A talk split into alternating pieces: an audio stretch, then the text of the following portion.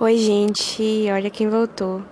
É, eu queria falar rapidinho hoje sobre algo que eu tava falando com um amigo ontem, né? E eu acho que, tipo assim, são coisas que esclarecem muito é, a nossa mente, né? Nosso autoconhecimento e tudo mais. E uma das coisas que, para quem eu faço terapia, e uma das coisas que a psicóloga falou comigo uma vez era que eu tinha desenvolvido uma educação emocional, né? Assim, de perceber é, os meus sentimentos, de entender e tudo mais.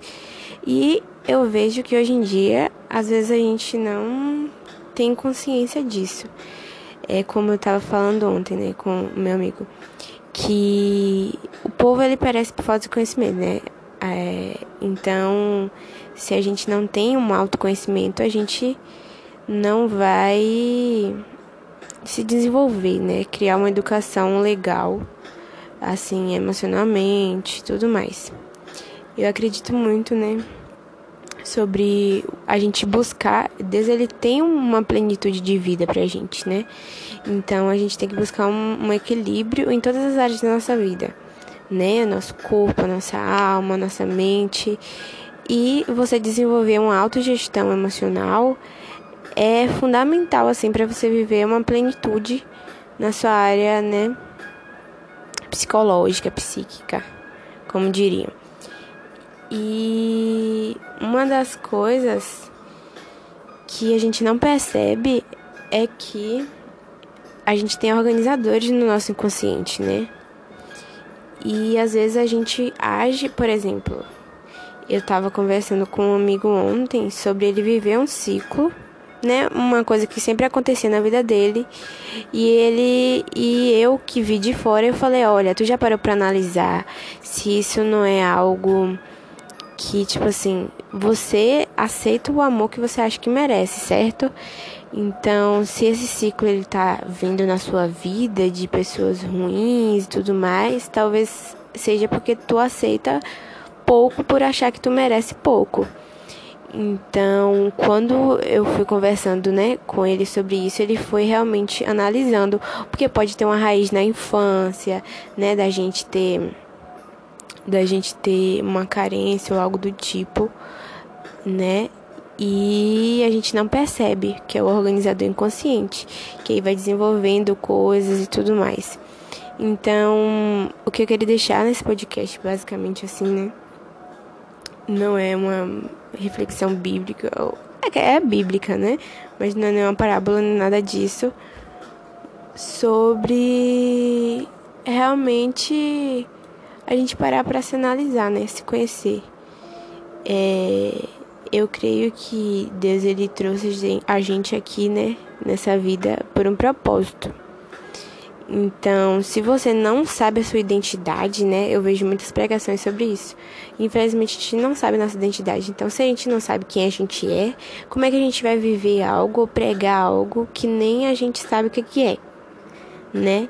A Bíblia diversas vezes fala assim: Eu falei e o povo não me ouviu eu mostrei e o povo não enxergou. Então, às vezes, você pode estar vivendo no automático e não está vendo, não está enxergando o que é que te leva a ter certas atitudes ou a, a se submeter a certas situações sempre, né, constantemente. Então isso vai virando um ciclo. Quando você não, eu acredito que quando você não aprende com uma situação, essa situação vai se repetindo, se repetindo, se repetindo e você não sabe por quê, porque você não teve uma revelação do que você precisava aprender com essa situação. Então, se eu, Karina, não aprender, deixa eu ver se eu não tomar vergonha na minha cara e começar a acordar cedo, né, que é meu objetivo, e ficar dormindo, eu vou ficar é, sem sono é, meia-noite, uma hora da manhã, todos os dias.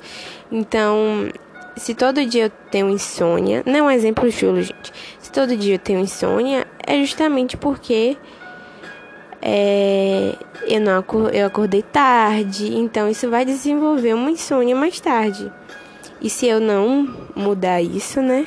Esse ciclo vai ficar se repetindo, se repetindo, se repetindo e não faz bem, né, para nossa mente, para nosso corpo. E isso foi um exemplo bem chulo, mas acho que fica bem claro assim o que é que eu quero explicar. E na inteligência emocional, né, tem três pilares, né, que é o autoconhecimento, a automotivação e o controle emocional.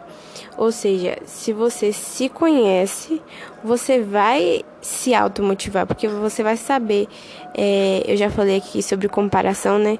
Você não tem que se comparar com as outras pessoas, você tem que se comparar com você mesmo. Por exemplo, a, é, eu tenho que falar assim: olha, a Karina de três anos atrás continua agindo da mesma forma que agora, de cinco anos atrás, e não ficar me comparando com outras pessoas, porque isso aí é inveja, né? Mas se comparar comigo mesma, de buscar tá melhorando sempre e tudo mais. Então, isso gera uma automotivação também, né?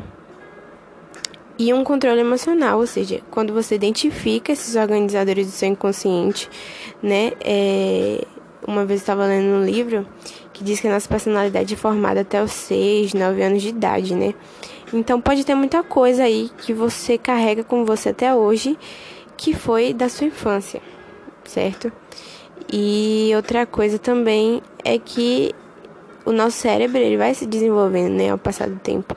É, a nossa personalidade ela é composta por características genéticas e tudo mais, mas principalmente sobre vivência, né? Tem um Judith Hitch, Hitch Harris, eu acho, não sei o nome dela. Ela diz que a nossa personalidade é formada por 50% características inatas, né? Que vêm da gente, nossos pais e tudo mais. 10% de características que você adquiriu ao longo do tempo, né? Culturalmente, enfim. E 40% são fatores impossíveis de elucidar ou prever. Ou seja, não é determinante é, a sua personalidade. Então você pode mudar, você pode se conhecer. Isso tudo, essa mudança, transformação vai de você identificar, né? Ter essa inteligência emocional mesmo, esse controle emocional, para que você vá melhorando, né? Ao longo do tempo. E era isso, gente. Hoje o podcast foi rapidinho, era só uma reflexão mesmo que eu tava na verdade, sempre penso sobre isso, né? Mas eu vejo que realmente é uma necessidade que a gente não identifica, né? A gente não percebe que a gente não tem um controle emocional, que a gente não se percebe, se conhece e tudo mais. E é isto. Espero ter ajudado. Compartilhem para alguém que você acha que precisa, né? E tudo mais.